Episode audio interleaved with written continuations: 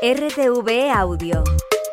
Descarga la nueva app y disfruta de los programas de RNE y nuestros podcasts originales.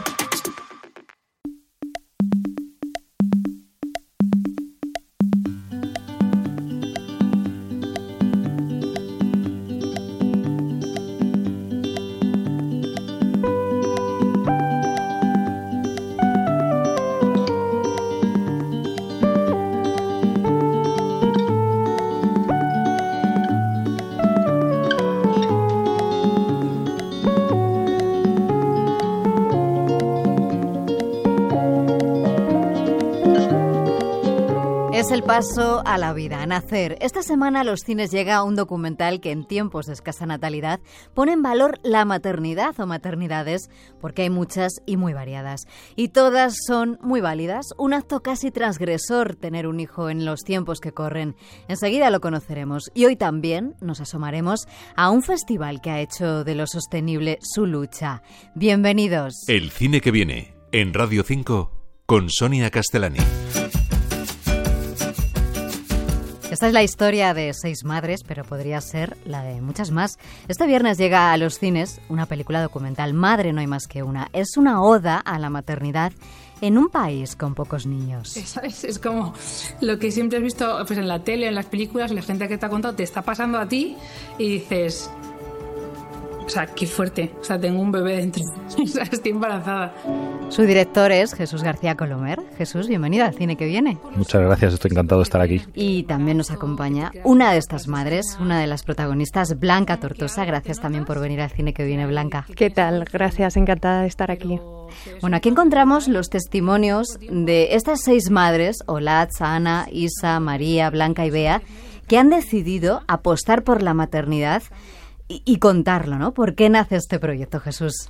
Bueno, porque es una idea que tengo con otra, hablando con, con otra persona, con una mujer, precisamente, que, es, que curiosamente es una monja. Y estaba terminando otro proyecto hace tres años y le pregunté, oye, ¿qué te parecería que sería chulo que podíamos hacer, no? Un poco tampoco... Eh, y me dijo, entrevista a madres, me dijo, porque creo que es una belleza asombrosa que está mm, últimamente pues está un poco denostada y un poco como dejada de lado. Nadie habla de, de la maternidad, bueno, pues, pues, pues bien entendida y, normal, ¿no? Por así decirlo.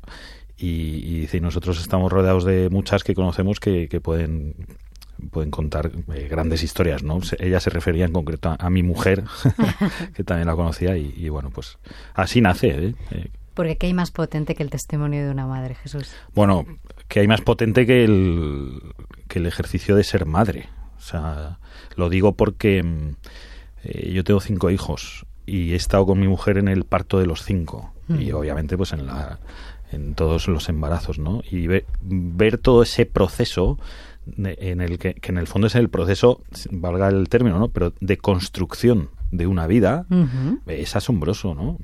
es, es, alucinante. Eh, yo siempre lo he mirado con, además con ojo un poco por la profesión, ¿no? También, pero como una gran historia, ¿no? Digo, ojo, este, cada, cada embarazo y cada nacimiento es una gran historia, ¿no? Es un, vínculo muy grande. Bueno, casi todas las madres de, de, tu documental son eh, madres de familia numerosa y a veces se sienten quizá juzgadas por ello, ¿no? Por ejemplo, Blanca, tú tienes también, como Jesús, cinco hijos, ¿no?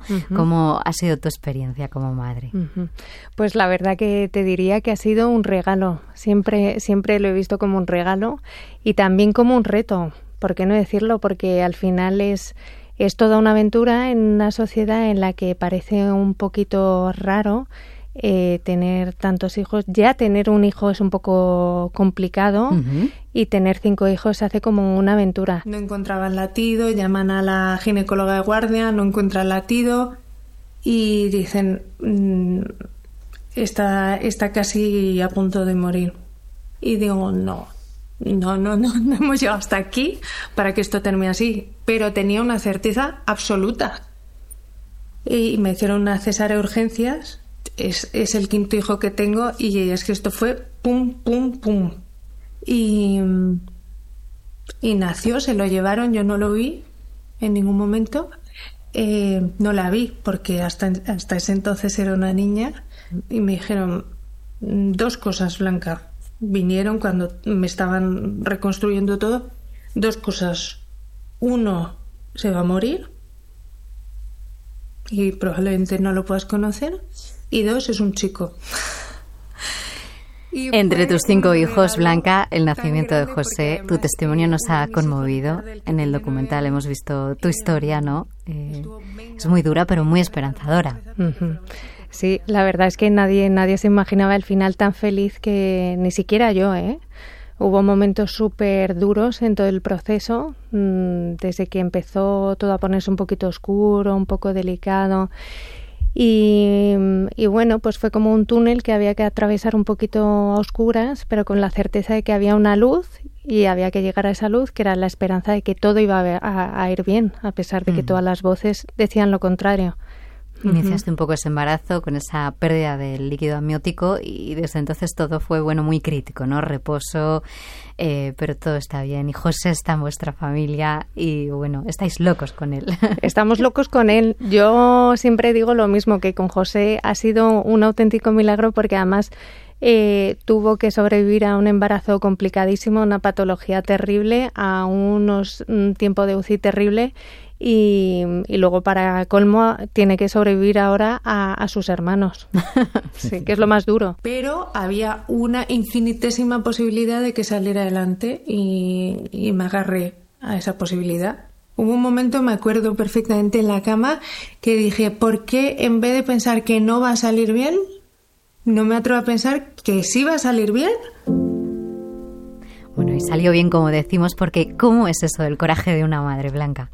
Es algo que es que no es difícil explicarlo con palabras, ¿eh? porque sale desde lo más profundo de, de, tus entrañas, yo diría que sale de lo más profundo del alma. Y, y como decía Suso muy bien, no, no es algo ni siquiera que el padre, yo creo que ni siquiera puede, puede llegar a entender es algo que nace de, muy profundo y que te mueve, te mueve, te mueve, te mueve a hacer cosas que aparentemente parecen imposibles. Mm, te da más fuerza que en, ningún otro momento vital de tu vida, ¿no? Seguro. Bueno, vivimos en una sociedad donde ser madre casi es un milagro. Según los últimos datos del Instituto Nacional de Estadística, España vive la mayor crisis de natalidad de su historia, el peor primer cuatrimestre en ocho años con menos de 900 nacimientos al día, la mitad que hace 50 años. La tasa de fecundidad es de 1,3 hijos por mujer. Eh, y luego está la presión social, ¿no? Que aboga más por, por lo contrario. Jesús, con esto os habréis encontrado, ¿no? Haciendo este proyecto. Sí, bueno, yo creo que es una de las motivaciones, no es la motivación principal, porque tampoco es un documental de denuncia, ¿no? Mm. Pero, pero al final centra mucho el tiro, ¿no? Y ahí están las estadísticas que has dicho, ¿no? Yo creo que vivimos en un, en un mundo, en un, en un sistema que es anti, anti niños. Eh, eh, lo digo por lo siguiente, cualquier mujer que haya tenido eh, más de dos hijos, o que haya tenido tres, cuatro cinco hijos, supone, para cualquiera de ellas supone un reto cosas tan normales como tomar un taxi, reservar en un restaurante o coger dos una habitación de hotel.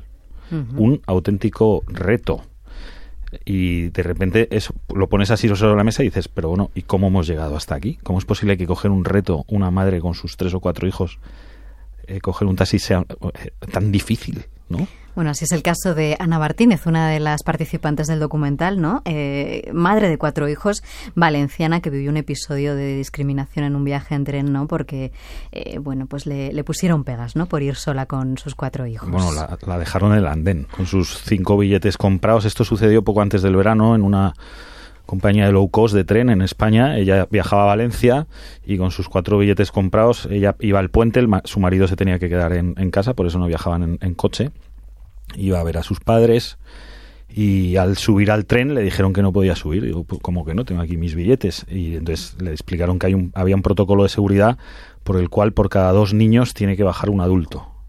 Y entonces, ¿pero esto por qué es? No, pues es por seguridad. Y, ella dijo, bueno, asumo los riesgos, que claro, te, hace gracia decirlo, asumo los riesgos, soy su madre, si pasa algo no se preocupen, yo firmo lo que sea, ¿no? Pero les dejaron en el andén. Hay que decir también que el caso eh, bueno se fue escalando y, finalmente la compañía ha rectificado ese protocolo de, mm. seguridad que no sabemos muy bien de dónde ha salido pero lo que sí que es es que no sé si es de seguridad o no pero es anti niños y es anti familia y es anti libertad mm. a mí lo que me gusta mucho del documental eh, muchas, muchas personas me han dicho que si el, punto en común es que tienen muchos hijos, digo, no, digo, ese no es el punto en común. El punto el denominador común, porque además son muy diferentes. Si las conoces a las seis, son, mm. pues nunca mejor dicho, cada una de su padre y de su madre, ¿no? es que son mujeres muy libres. Me encanta el desparpajo con el que nos han enseñado su día a día grabando en sus casas, ¿no? Eh, ha habido gente que me ha dicho, oye, dan muy bien en cámara, parecen profesionales. Digo, es que les da igual todo. Así es. Es decir, una, una mujer que en, en tiempos de hoy ha decidido porque le ha dado la gana, no por, pues que va a tener dos, tres, cuatro, cinco, seis hijos, como son los casos, ¿no? Eh, la menor preocupación de su vida es que haya una cámara delante grabando. O sea, entonces son muy, eh, son muy libres. Me encanta, es un canto. Eh, escuchando a Blanca hace un momentito, yo diría que es un canto de esperanza esta película, pero también te digo que es un canto a la libertad. Por otro lado, es una fuente de alegría, es una fuente de amor incondicional. Ya sé que muchas madres, a lo mejor de adolescentes, me dirían, bueno, pero ¿qué dices? Y luego no sé qué. Bueno, o sea, tú estás poniendo mucho de ti también en un hijo, ¿no? O sea, a mí me hace mejor persona tener hijos. Yo en este proceso, y un poco antes, también he conocido muchas mujeres que, bueno, a lo mejor sí que han sido madres, de, uno o de dos hijos, bueno, pues también un poco lo que quiera cada uno, o sea, por eso te digo que no es, no es un documental reivindicativo ni nada de eso, ¿no? Pero sí que conozco muchas a las que les hubiese gustado tener más. y, te dicen que no han podido, ¿no? Y yo veo a las madres de este documental que al final sí que han podido y te das cuenta de que, bueno, a, veces si eh, eh, coges ese ritmo de libertad que decíamos antes y priorizas en tu vida y te organizas un poco, pues a lo mejor sí que puedes hacer cosas. Porque yo lo que sí que he visto y veo en este mundo es que em, el sistema que hay hoy. Yo las digo que son antisistema, mis, las madres del docu, ¿no? sí, sí. Digo, sois antisistema, porque el sistema de hoy a las mujeres, de una forma muy velada, pero desde que sois muy jovencitas os dicen eh, eh, cuándo tenéis que ser madres, lo tenéis que posponer para crecer profesionalmente, de cuántos hijos eh, y cómo los tenéis que educar. Y, es algo que ha calado profundísimamente en esta, en esta sociedad. Y, ellas son un grito de rebeldía y de libertad contra estos, no sé, contra estos, contra estas cosas que, que están en nuestra sociedad, ¿no? Ya nos decía un poco Jesús, ¿no? Eh, se nos dice cuándo ser madres, eh, pero sin duda hay muchas cortapisas en la economía, en lo laboral. Los jóvenes no eh, no lo tienen fácil para apostar por ser padres. Pues sin ninguna duda, por eso digo que, que en realidad es un tema de libertad. Eh, por ejemplo, ayer hablaba con otro periodista y me decía, bueno, pero al final es que, joder, necesitas tener mucho dinero. Digo, bueno, pues entonces no estás siendo libre. no estás teniendo los hijos que quieres, sino a los que te obligan. Entonces habrá que eh, facilitar ayudas por ejemplo. Bueno, y todas vosotras, Blanca, eh, sois madres trabajadoras que lleváis vuestras carreras con éxito y lo compagináis con vuestras casas, vuestras familias, con esta maternidad, ¿no? ¿Cómo, cómo es eso? Pues no es fácil, no, no voy a engañar a nadie, no es algo que sea fácil, pero estaba pensando ahora también, escuchando a Jesús lo que dice, que estoy totalmente de acuerdo porque, fíjate, yo cuando no tenía hijos eh, probablemente me preocupaba muchísimo más y dedicaba muchísimo más tiempo a cosas que ahora o son secundarias absolutamente o, han desaparecido de mi vida directamente, con lo cual estaba como atada, obligada a cosas que no eran tan importantes y en ese momento sí me lo parecía. Y, y, ahora, bueno, pues también se trata un poco de poner todo en su sitio, yo creo, ¿no? La maternidad bien vivida y bien entendida, a mí personalmente lo que me ha ayudado es a poner las cosas en su sitio, ¿no? Llega vuestro documental este viernes a, los cines.